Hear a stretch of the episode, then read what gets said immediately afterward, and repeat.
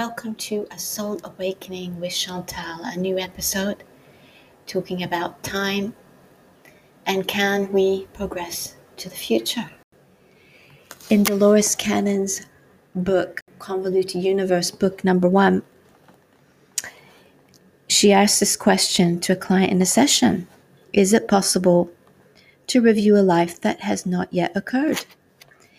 And the higher self of the client replied, That is accurate. You can go anywhere you want to go past, present, future, on the earth or in space. It doesn't matter. Anywhere. Going into the future may seem difficult at first, simply because you are not used to thinking that way.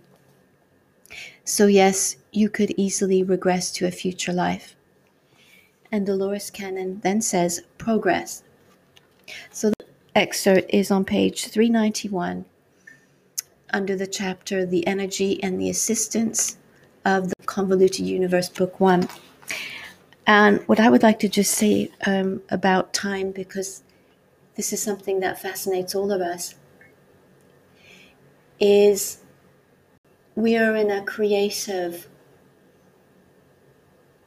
melting pot of energies all around us, all the time every single little thing around us is giving us information, signs, guiding us through our angels, through our intuition, through synchronicity, giving us always opportunities to go to where we say we want to be. And the best way to do that is to be doing it now. So, of course, if you are wanting to write a book, a novel, let's say, about dragons or another time period or a memoir, obviously you're not going to write it within two seconds. However, when you connect to these energies that you're a part of and you start putting that into practice, when you start putting pen to paper, your fingers on the keyboard and tapping, you are giving the go ahead, the green light to the universe. And that is becoming the book that will be, that actually is already. So, my advice to you is to follow what you're guessing as signs right now what it is that's resonating, vibrating within you that gives you peace, that gives you a sense of rightness, a sense of knowingness that this is what you should be doing and feeling good with it. And just keep going step by step, staying aware and grateful of each moment, of each day. Because that's actually all we really have, isn't it?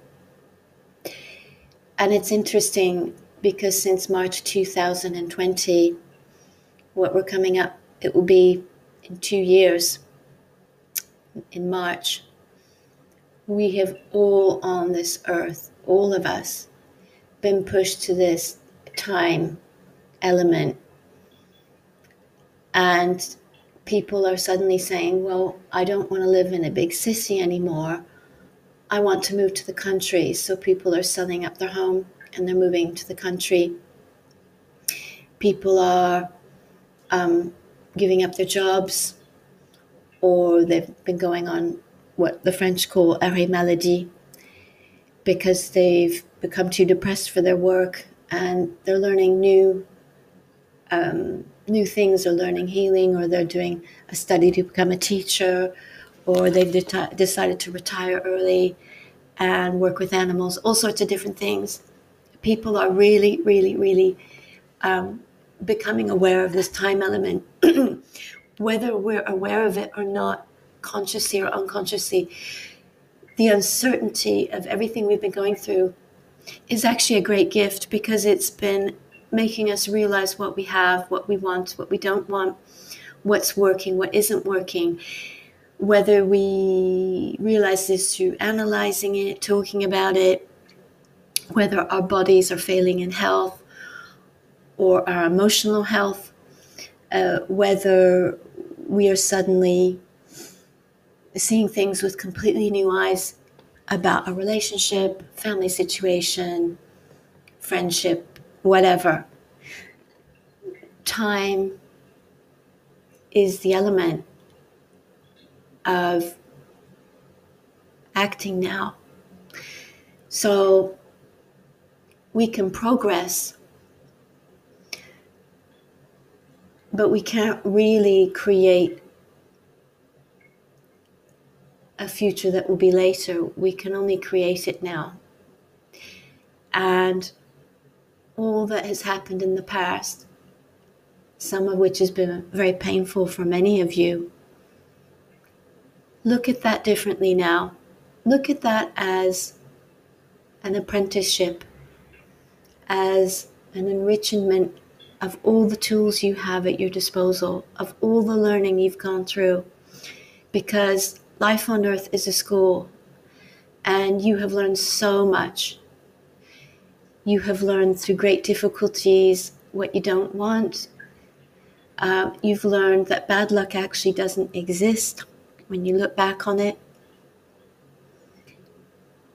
It was to bring you to your own power and to bring you to the realization that you can create whatever it is you would like to create. And you have it all at your disposal. So that's just a, a few of my thoughts on the subject of time.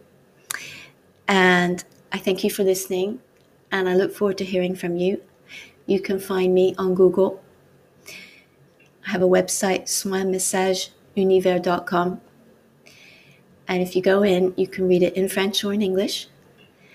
And I propose QHHT quantum healing hypnosis technique sessions, Dolores Cannon's method, as well as guidance readings, messages from universe, in which I connect to your name and your photo, and I receive information from the universe for you, from your guides, and anything you need to know to change your life.